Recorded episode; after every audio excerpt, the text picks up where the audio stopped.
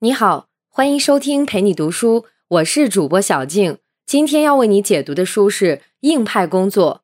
下面我们会用大概十五分钟的时间，简单的介绍一下这本书。本书作者见成彻被称为日本出版业的传奇，日本顶级作家、偶像明星、传奇歌手、孝心会社的最有影响力的作品，几乎都由他策划出版。而且，几乎每一本畅销书的出版都掀起日本社会的某个热潮。他也深受演艺界名人的信任，在很多人面临人生最大挫败时，都选择作者所在的出版社出书，披露真相。比如，日本上世纪八十年代偶像级歌手香玉美，就是在作者的建议下，写出了《爸爸》这本书，首次披露了自己的离婚真相，并在提交离婚协议当天发售。五天销量就过百万，这位日本出版家是怎么做到这一点的呢？硬派工作这本书会告诉你答案。下面我们就从三个方面来为你介绍作者硬派工作的经验。第一，怎么做人才能获得他人的信任？第二，怎么做事才能突破困境？第三，怎么与人交往才能打动人心？我们先来看看第一个重点内容。怎么做人才能得到别人的信任？在这个方面，作者提出了三个原则：一是小事也得耿耿于怀，只有关注细节，才能建立好的人际关系，获取合作机会；二是坚持正直和开放的心态，最大限度激发他人潜力；第三点就是应该把关注点放在自身，尽最大努力去行动，不受别人评价的影响。先来说第一个原则。小事也得耿耿于怀。建成彻认为，关注细节对于建立好的人际关系至关重要。作者和日本当代最著名的作家之一村上龙，长达几十年的交往与合作，就是由关注细节而开始的。作者最早是从《朝日新闻》对当届群像新人文学奖进行报道时知道村上龙这个作家的。报道上说，他是个文坛的奇葩。还附了一张非常小的大头照，作者看到那张大头照，便觉得此人是个怪才，于是用尽各种手段查出他的住址和电话，最后约了在咖啡馆见面。事实上，作者是在村上龙那张小小的照片里，就直觉上认为他是个天生的文学好手。见面后仔细观察，更觉得他绝非等闲之辈。会是日后日本文学领域一个传奇人物，由此两人开始了长达几十年的交往。后来，村上龙的很多书都是在作者的出版社出版发行。正是因为在细节上的关注，作者挖掘到了一个日后带来丰厚回报的合作伙伴。因此，作者一直把小事也得耿耿于怀作为人生的信条之一，关注细节做到极致。才能赢得别人对你专业度的尊敬，加大合作的几率。接着说第二个原则，坚持正直和开放的心态，最大限度激发他人潜力。意思是，身为管理者要做的就是驱动团队达成目标，这就需要特别注意自我表现与激励他人的平衡。如果一味表现自己的优秀，并不能获得真正的支持，还会打击下属的积极性。作者说了自己刚工作时的一件事，他费了很大力气，终于与一个作家签订了出版协议，但上司却当着所有人的面说这笔订单是由我的帮忙才拿下来的，这让作者当时就觉得很沮丧，也对上司不再信赖了。而真正优秀的经营者懂得最大限度地激发员工的工作积极性，通过激发员工的积极性，提升团队业绩。也通过下属的成就体现自己的领导力。第三个原则是努力在自己，评价由他人。作者认为，只有付出常人难以企及的努力，才能称之为努力。评价结果的是他人，与你努力的过程无关。能做出成果的人，从来不会天真的寄希望于别人评价过程中，他的目标只对准结果。作者在书中讲了和一些作家交往的经历。说明他是怎么付出常人难以达到的努力而获得成功的。刚开始工作时，他很想邀请一位当时已经非常出名的作家出书，但一般人很难邀请到。他呢，就把这名作家的文章一字不落的全背下来。一次偶然碰面，他就开始在对方面前背诵，对方最后只好苦笑着说：“不用背了，我知道你什么意思，我答应和你出书好了。”当作者以这种笨方法和名流沟通时，别人觉得他根本不可能实现。面对这些质疑，他没有觉得灰心丧气。当他成功后，别人都说：“哇，他的运气可真好。”作者也不解释自己付出了多少努力，只是一直以努力在自己评价由他人来勉励自己，也激励其他年轻人。上面为你讲述的就是第一个重点内容，咱们接下来说第二个，作者在做事上秉承的原则。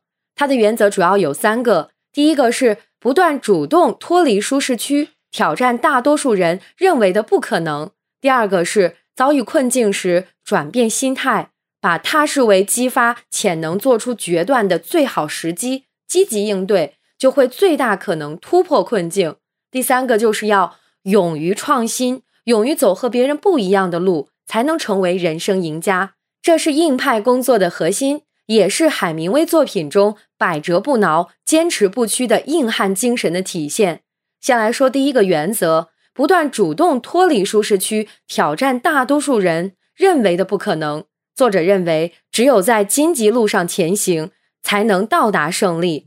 刚开始创业时，为了说服名人和自己合作，他曾每天写五封信，连着写十天，寄给各领域内资源权威和新鲜血液作家、演员、歌唱家。给作家写时，作者就重新阅读他的所有作品；而给歌唱家写时，则听完歌唱家的所有专辑。他之所以这样做。就是希望通过对别人作品的了解，让每一封信都打动对方的心。作者正是靠这样用心的努力，在出版社创办第二年就和日本几十名作家和名流签约，最终创造出销售奇迹。我们再来说第二个原则：遭遇困境时要转变心态，将它视为激发潜能、做出决断的机遇。我们先来说说作者四十二岁时遇到的一个重大选择。他四十一岁时被角川书店的社长角川春树提拔为董事，正准备大展拳脚时，社长角川春树先生却因为某事件被逮捕了。社长被捕后，他的弟弟回到了角川书店，预备接任社长。而当初弟弟因为竞争失败而离开公司时，作者是站在哥哥一方的，也一直被哥哥视为最可信任的亲信。弟弟两次找到作者，表示公司重建无论如何都需要他，希望他务必留下来。经过深入思考，作者最终还是选择了离开，创办自己的出版社，因为他看到了困境后面的机遇。一是自己在出版界多年，已经在业界拥有很高的声誉，这些能够帮助自己创业时整合资源，提供信誉背书；二是自己此前和很多作家有深入的合作。甚至很多是一起成长起来的。如果自己创办出版社，他们肯定会鼎力支持。而且他对前社长有情有义，也必能赢得别人的欣赏和支持。后来的发展果然应验了他的预测。第一批的印刷费用，印刷社主动提出推迟一两年支付。此前合作的作家也很快为出版社写出了新作品。第一批书上市后。他此前多次策划出百万销量奇迹的口碑效应，也极大吸引了媒体的关注和读者的追捧。六本书全部进入各大畅销榜。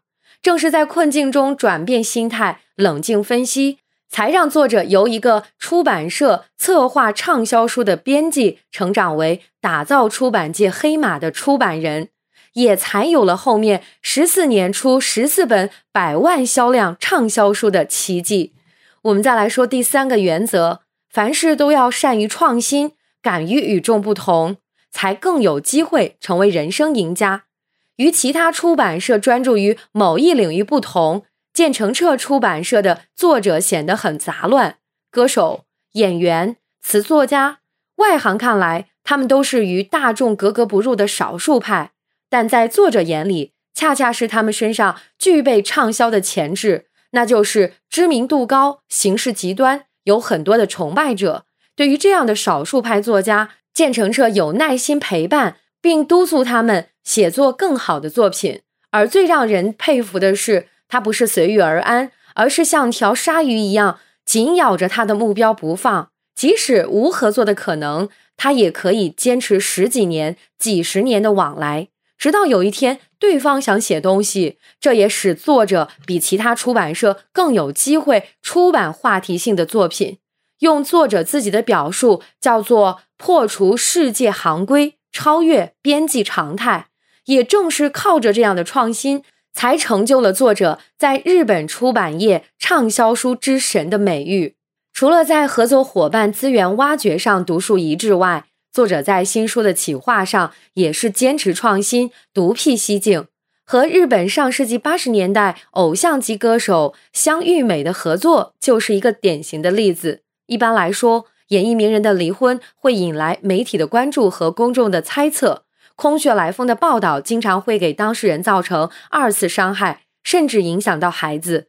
相玉美夫妻确定离婚后，经过作者劝说，决定将离婚的过程写下来，用自己的书还原离婚真相。